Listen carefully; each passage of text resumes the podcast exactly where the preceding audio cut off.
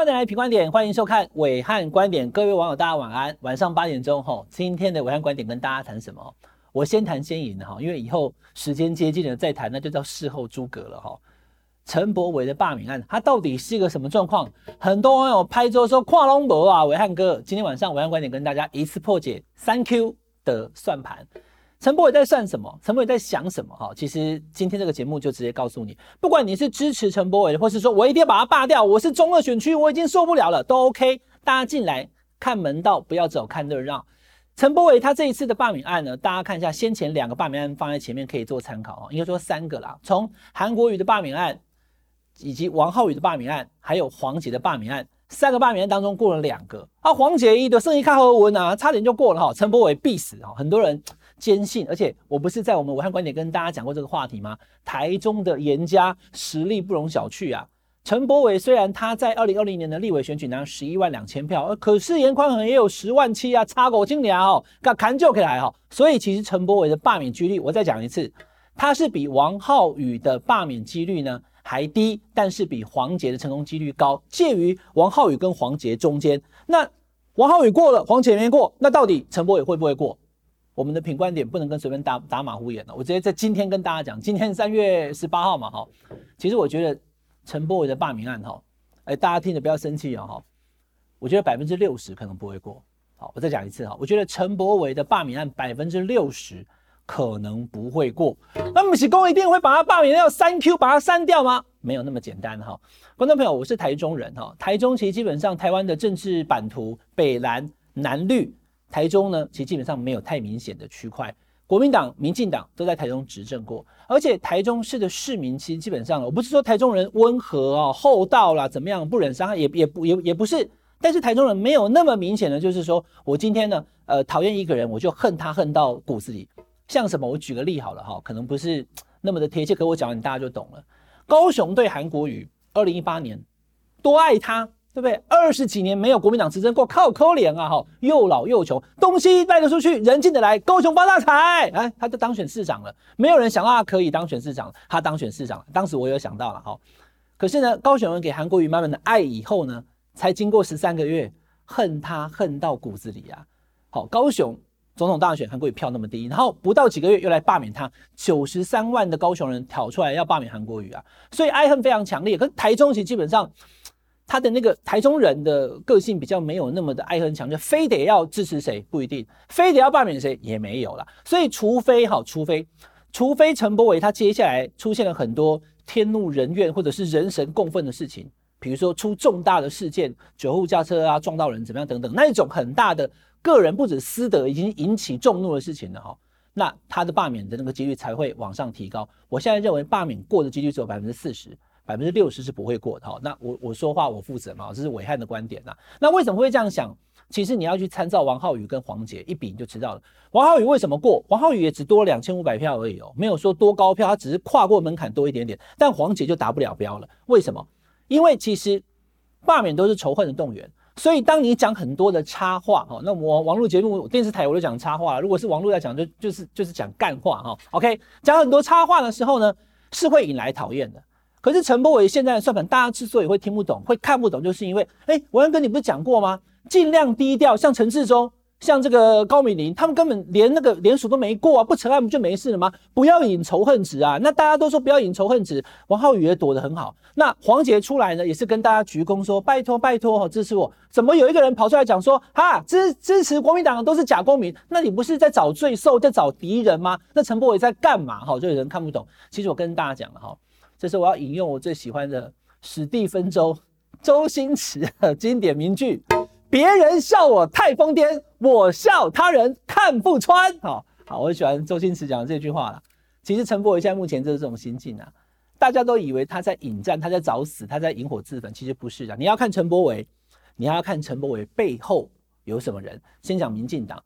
先前还有人在跟我讲说啊，黄杰是因为某种因素、某种因素，所以民进党才会出来挺。你看不懂黄杰，你当然就看不懂陈柏惟。我早就预言哈，民进党会用黄杰的规模去挺陈柏惟啊。你看昨天有没有？民进党中常会直接给你开会，做成决议力挺陈柏惟的。陈柏惟是民进党员吗？不是啊。那民进党是挺几点的？跟黄杰一样，黄杰他是前时代力量，目前是无党，他也挺啊。为什么？因为是泛绿嘛，因为这个是对绿营或是对民进党执政的形象来讲有伤的事情，他就要把它搞懂嘞，直接把你挡住了哈，不让你往前进了。王浩宇被罢免了，民进党意外，所以黄捷不可以被罢免，陈柏惟不可以被罢免，只要陈柏惟再挡下来，后面。什么赵正宇、吴思瑶，可以基本上就没有了，所以罢来委就会停了。所以这一战不是为了要保陈柏惟，而是要保住后面不要再有罢来委。所以民进党会出手，看起来也会出手。然后台中，我跟大家讲，蔡其昌是立法院的副院长，林佳龙是交通部部长，他们对于二零二二年的市长选举都有所这个积极的企图心。所以呢，真当台中的一个立委被罢免，而且是所谓泛绿阵营的，他们会出来挺的啊。你看蔡其昌已经好几次跑去问陈柏惟要不要帮忙哈，所以他背后会有民进党的帮忙，甚至连总统都可能出来帮他讲话，这一点先考虑进来。那当总统这样做，而且呢，现在的行政资源，包含行政院跟民进党执政党全部挹注下来的时候，他的状况就可比拟黄杰那个情形，会有民进党的议员、立委跑出来帮陈柏伟，好，所以他是会有。这个所谓的陈柏伟方的力量啊，不要小看这个。第二个就是说，陈柏伟他今天所做这些事情，并不只是他为他一个人做而已哈。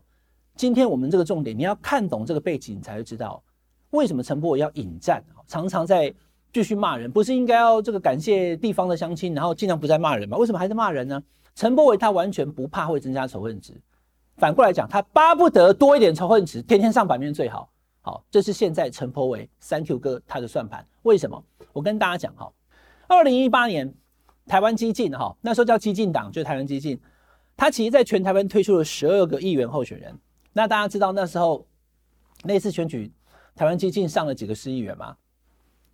不是三 Q 的三呢，是这个三 凑起来零个，一个都没有。二零一八年台湾基进派出了十二个议员候选人，就全全部通通。全军覆没，票数最高的就是高雄的陈柏伟啦。那时候他一万两千多票哈，落选头，差一点点就可以上了哈。那比他高一点的一万三那个民进党议员上了。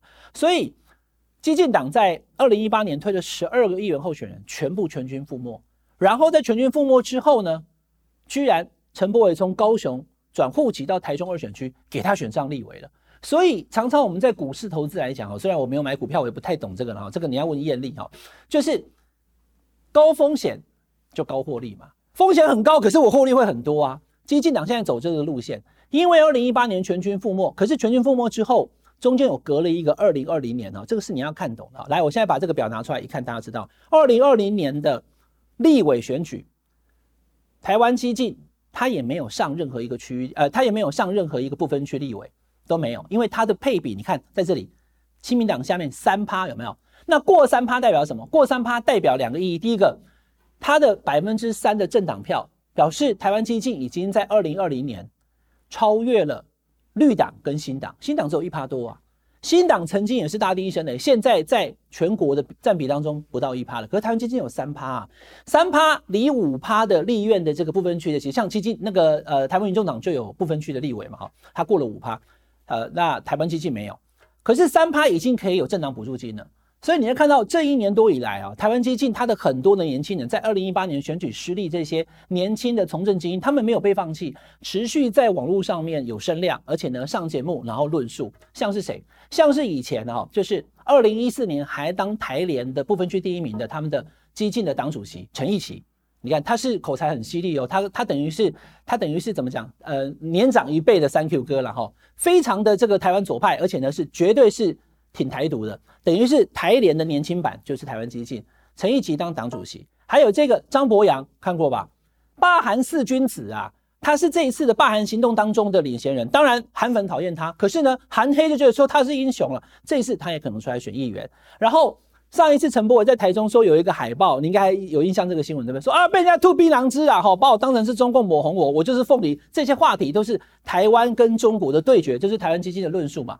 抛出那个照片的是谁？组织部的主任李宇珍呐，他也选过高雄市议员的。虽然上一次的二零一八年的选举，那么台湾基进几乎是不是几乎了，就是全军覆没。可是如果靠着这一次陈柏惟罢免案，把台湾基进的招牌打亮，它是一个小的品牌，现在把它打成是中品牌，不用到大品牌，不会大过民进党。可是如果因为这样，让台湾基进的二零二二年能够有一席的议员能够上，一个谈丢啊。可是前提是陈柏惟不要倒啊。那重点是陈柏伟他根本认为他不会倒嘛，他根本就认为这个罢免案以这个形式来看，黄杰的那个猫头牌在那边，阿内德用特懂啊，高雄恨黄杰的韩粉多，还是台中恨陈柏伟的所谓的柏伟黑多？答案已经很清楚了，在高雄有很多人是对黄杰不谅解的，哎。跑去许坤元议长这个灵堂还涂口红，一天到晚笑我们韩市长，对不对？韩粉就支持韩国语嘛，还说他是什么草包，哪有翻白眼啊，这套戏的哦。那大家跑出来，结果呢？结果也不够啊，这个动能依旧不够跨过门槛。黄杰的动能，你不要去看黄杰赞成票多少啦，先不管黄杰赞成票，黄杰的反对票跨不过这件事情，让台湾基进跟陈柏惟吃下定心丸。所以我刚刚讲的，包含李宇珍，包含了他们年轻的这个高雄市长部的诸位李兴汉，你看我现在讲这些，你根本都没听过，对不对？可是未来。在陈柏伟的罢免上，他们一个都会站出来，一方面挺陈柏伟，一方面打知名度，三方面呢让台湾基进变成是一个品牌。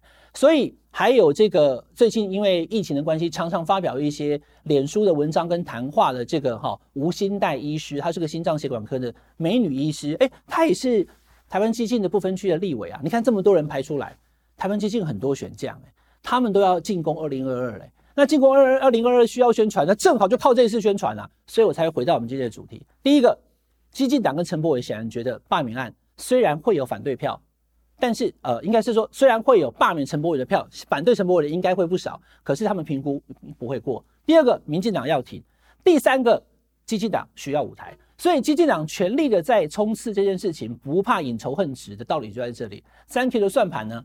是因为既然我不会被罢免过，虽然那个票数或许不低，但只要不过，我就是赚到了。赚到一席议员是一席，一席立委是一席，不但二零二二还有二零二四啊！我刚刚已经讲了，再看一次。台湾基进在二零二零年的时候那一次的选举，除了民进党、国民党、民众党跟时代力量以外，台湾基进它的全国的占比已经三趴。那观众朋友，只要三趴往上走两趴，过五趴，连不分区立委都有了。所以台湾基进正在做一个以小博大的游戏，它很危险。它确实高风险，可是高风险带来高获利。三 Q 跟激进党，他不怕把罢免的话题冲高，因为呢，他们判断根本不会过，所以要尽量利用这次的机会打响台湾基进的招牌，前进二零二二，放眼二零二四，这就是三 Q 的算盘。以上是这个礼拜的暐瀚观点，请大家订阅我们品观的 YouTube 频道，订阅、分享、按小铃铛，要记得哦。我们下礼拜再见。